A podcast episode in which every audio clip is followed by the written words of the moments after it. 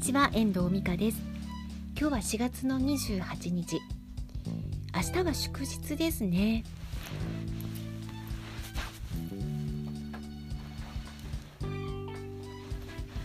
明日何の日かと思って今カレンダー見てきたんですけど昭和の日でした。でえっ、ー、と明日ね私の母が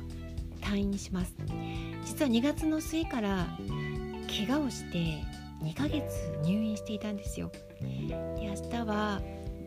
リハビリを経て、まあ、通常の生活に戻れそうなので退院が決まりまして。明日は弟が付き添って退院をすることになりました。いつもであればきっと私が行くことになると思うんですけど、まあ、今回のねこのコロナウイルス感染症の件であんまり移動しない方がいいということもあるので首都圏に住む弟が明日は立ち会ってくれることになったんですね、こんなことがなければきっと弟は母の退院に立ち会うこともなかったなっていうふうに思うとこの巡り合わせってすごいなっていうふうに思います。意外にも弟は頼りになるなってことも今回思ったんですよね。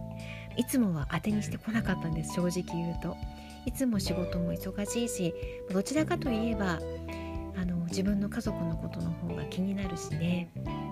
なんかそういう現状も見てきたのであまり弟には母のことで相談したことはなかったんですけどでも今回ばかりはやっぱりお願いするしかなかったのでお願いすれば意外に頼りになるんだなってことも感じました。いろんな相談もねあのしてきまして私が感じていることだったりとか母についてのこと母の体調のことや母の仕事のことについてもよく話をするようになりましたなんか不思議なもので感染症の件で気づきってたくさんあるなっていうふうに感じるんですよね。例えば家族がいる時間が長くなって家族の在り方をね考え直したりすることもないでしょうかね。我が家の場合もやっぱりあります。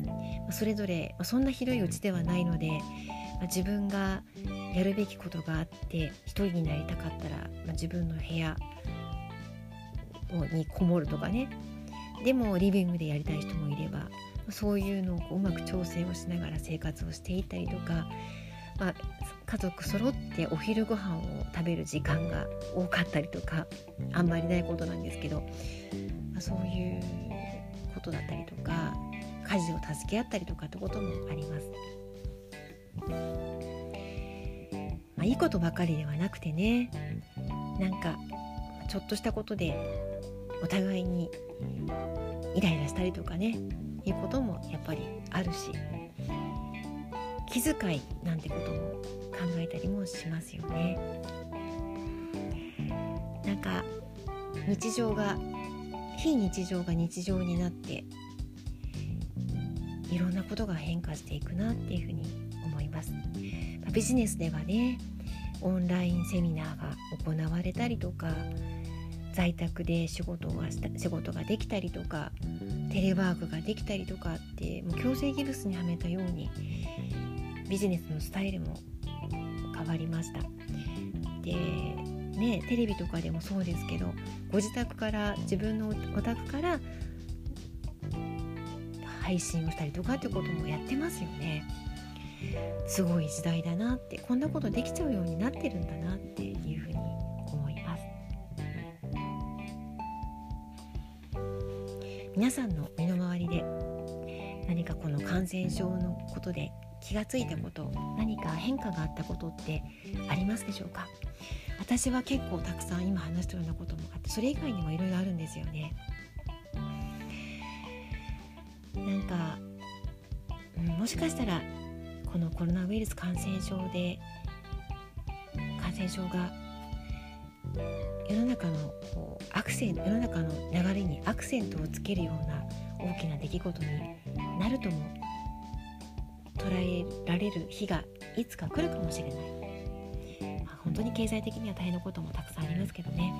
そう。長い目で見たらそういうあの時があったからこうなったっていう時時代時代の歴史的な瞬間を今迎えているのかもしれないですね。いろいろ感じることも多いですけどあの流されず流されずっていうか落ち込まず流されず、まあ、元気にね、まあ、コツコツと前に進んでいきたいですよね。